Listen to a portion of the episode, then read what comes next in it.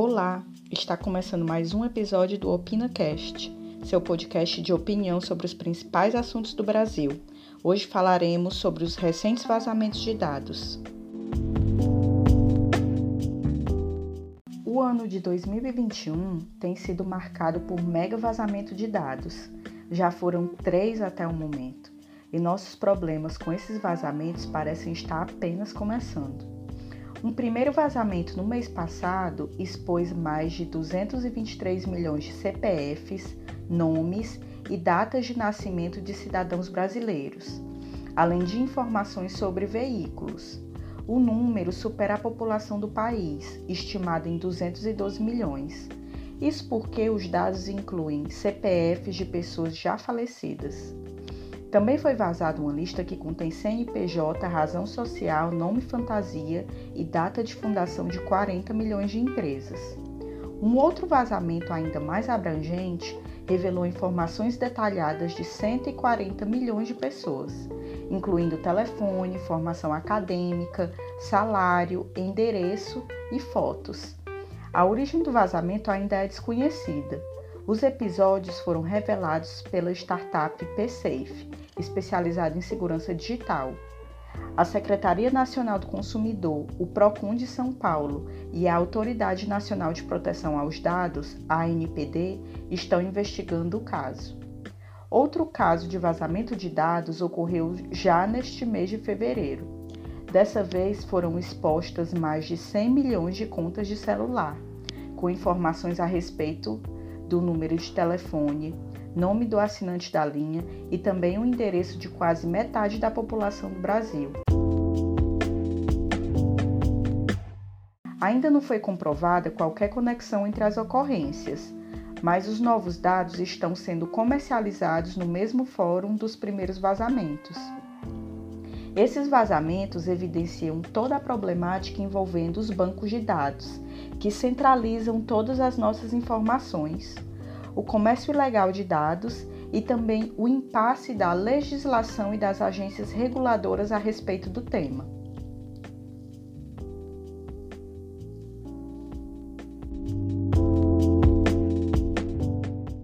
Agora, para comentar sobre o tema, Juliette Costa. Olá, Juliette. Olá, Juraci. Esse é um assunto bastante pertinente porque o comércio ilegal de dados é um problema típico da era digital Enquanto grandes empresas como Serasa e as telefônicas Vivo e Claro, por exemplo, acumularem nossos dados de forma centralizada nos seus bancos informáticos, esses dados estarão sujeitos a ataques e possivelmente vazamentos. E uma vez vazados, esses dados não podem ser mais recuperados. Hoje, nós podemos afirmar que todo brasileiro potencialmente teve seus dados sensíveis expostos na Deep Web, para quem quiser e puder comprá-los. Afinal, os criminosos que invadem bases de dados para vender informações pessoais na internet movimentam um mercado bilionário. Segundo um relatório recente produzido pela Kaspersky, uma empresa de cibersegurança, uma ampla rede de comércio e venda ilegal de dados privados oferece desde passaportes escaneados, carteiras de habilitação, prontuários médicos, até selfies acompanhados de documentos e também logins de redes sociais como Facebook e Instagram. O fato é que as consequências desses vazamentos eles devem reverberar por anos e anos para as vítimas desse compartilhamento de dados pessoais. Uma vez comercializadas essas informações, aliadas às técnicas de engenharia social dos hackers, essas informações podem ser usadas para extorsão, aplicação de golpes e ataques, além do roubo direto de dinheiro. Mas além dos ganhos financeiros, eles podem ser usados também para causar prejuízo de reputação e outros inúmeros danos sociais. Depois do vazamento do fim do mundo, como afirmou Ronaldo Lemos sobre esses vazamentos recentes, não há muito mais do que se vazar depois disso. Nós já estamos todos vulneráveis, de modo que é uma exposição extra recorrer a sites que supostamente verificam se um dado CPF teve informações vazadas ou não.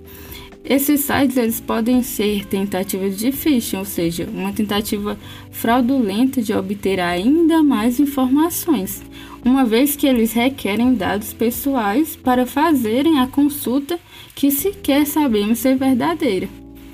Como ainda não há forma segura de saber se alguma informação específica a nosso respeito consta ou não nos vazamentos, nós podemos assumir que todos nós fomos expostos.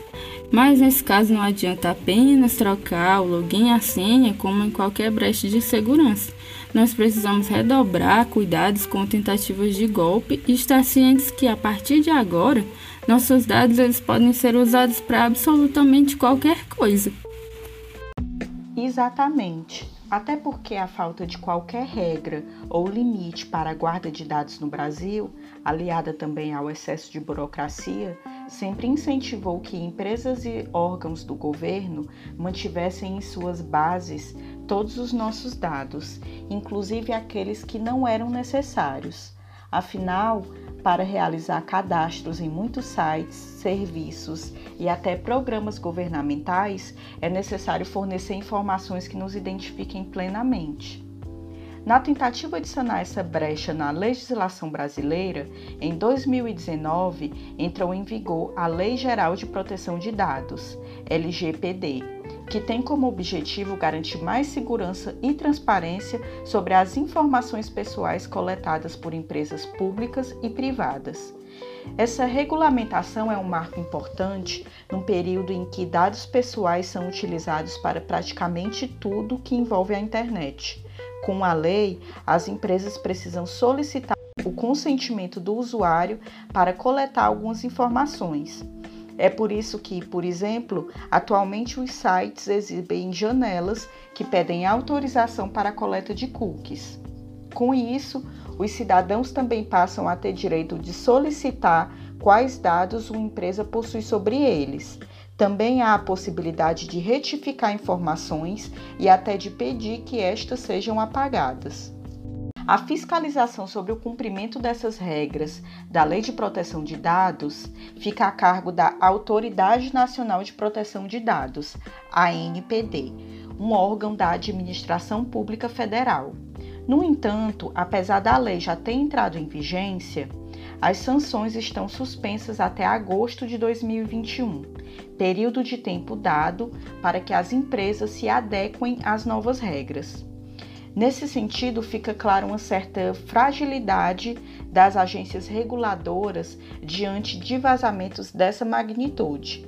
Recém-criada há menos de dois anos, a Autoridade Nacional de Proteção de Dados ainda não está funcionando de fato.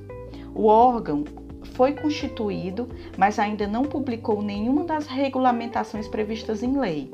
Na agenda aprovada pelo Conselho do órgão, a meta é chegar ao final de 2021 com procedimentos e diretrizes regulatórias implementados.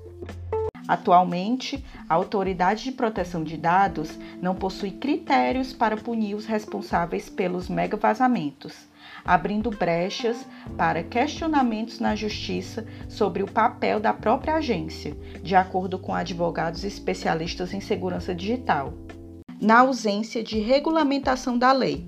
Quem fica responsável por fiscalizar, buscar responsáveis e punir infrações a respeito do uso indevido de dados? Ao que parece, nos resta apenas os órgãos de defesa do consumidor, que já vem inclusive atuando nesse sentido, aplicando penalidades do Código de Defesa do Consumidor nesses casos.